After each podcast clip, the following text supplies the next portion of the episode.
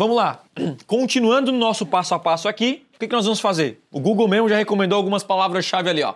Mas, cara, é recomendação. Não vai por aí. Eu vou criar aqui um curso de Google. Agora é o seguinte: aqui é onde tem que estar a sua atenção, beleza? As palavras-chave. A gente já segmentou por aqui, ótimo. Agora, palavra-chave. Palavra-chave como fazer loja virtual, como curso de marketing digital, isso aí não são palavras boas para mim. O que, que eu vendo? Eu vendo um curso de Google. Qual é a palavra-chave que eu tenho que colocar, galera? Primeiro, não é só palavra-chave Google. Se você colocar só Google, ferrou. Você vai perder dinheiro pro resto da vida. Curso online de Google Ads. Começa pelas palavras óbvias, né? Então você vem aqui e coloca curso online de Google Ads. O que, você faz? Vem aqui, curso de Google, vem no planejador de palavra-chave que a gente veio antes e já coloca algumas palavras aqui, ó. Curso que você acha interessante. Curso de Google Ads. Ver resultados. E vamos colocar aqui, ó, as principais palavras. E agora é o seguinte: você vai colocar as principais palavras por relevância, como está aqui. E vamos descobrir pelo menos 10 a 20 palavras, pode ser um pouco mais, um pouco menos, bem focadas. Google Analytics curso. Cara, isso não é o meu curso, porque o meu curso é de Google Ads.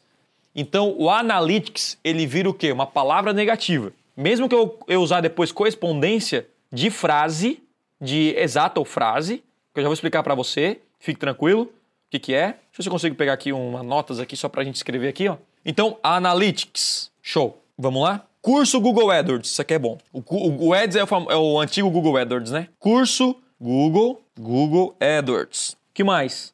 Google AdWords curso. Você pode colocar diferente, co coloca diferente, mesmo que diga a mesma coisa. Google Ads curso, é, curso de Google Ads. E a gente tem aí, ó, curso de Google AdWords. Então, aqui, ó, cara, isso aqui é o poder. Por quê? Ele são as palavras bem focadas. E curso AdWords, vou pegar o último aqui.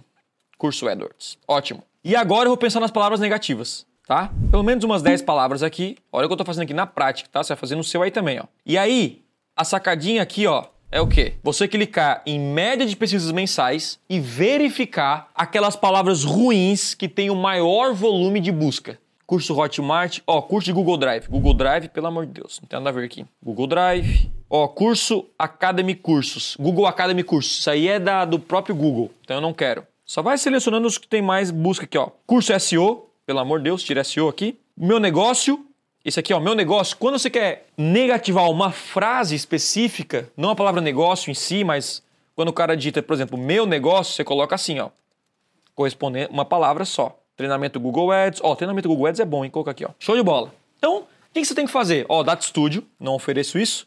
E aí, cara, você vai olhar um por um, um por um, e vai selecionar tudo. Cara, aí você vai assim, ó, negativa o poder. E tem algumas palavras negativas que já são as clássicas, né? Como, por exemplo, meu curso é grátis? Não, então já coloca o grátis, grátis com acento, gratuito e assim por diante. Então você vai selecionar palavras que de fato aqui, ó, coloca muitas palavras negativas, tá? Muitas palavras. E aí a gente tem a correspondência de a correspondência de palavra-chave.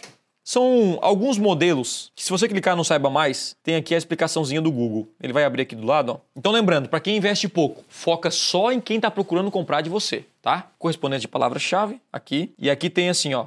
Se eu colocar amplo, o que acontece? Se eu colocar o maisinho, o que acontece? Se eu colocar entre frase, o que acontece?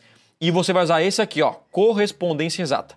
Tiago, por que essa correspondência exata? Eu não era muito a favor antigamente Tipo assim, eu falava, cara, usa ampla com muita palavra negativa e para mim é melhor porque você perde, não perde muito tráfego. Mas para quem está começando realmente o exata acaba sendo melhor. Então, o que que você faz aqui? Quando você coloca entre colchete na palavra-chave, o Google entende que para você sair, o seu anúncio sair, ele tem que ser a, exatamente aquela pesquisa ou uma variação daquilo, uma variação exata que o Google chama. Tipo assim, cara, o cara quer dizer que ele quer fazer um curso de Google Ads. Então, se eu coloco chapéus femininos, tem que sair chapéus femininos, chapéus para mulheres. Então, um sinônimo, que é uma variação, chapéu para mulher, chapéus para mulher.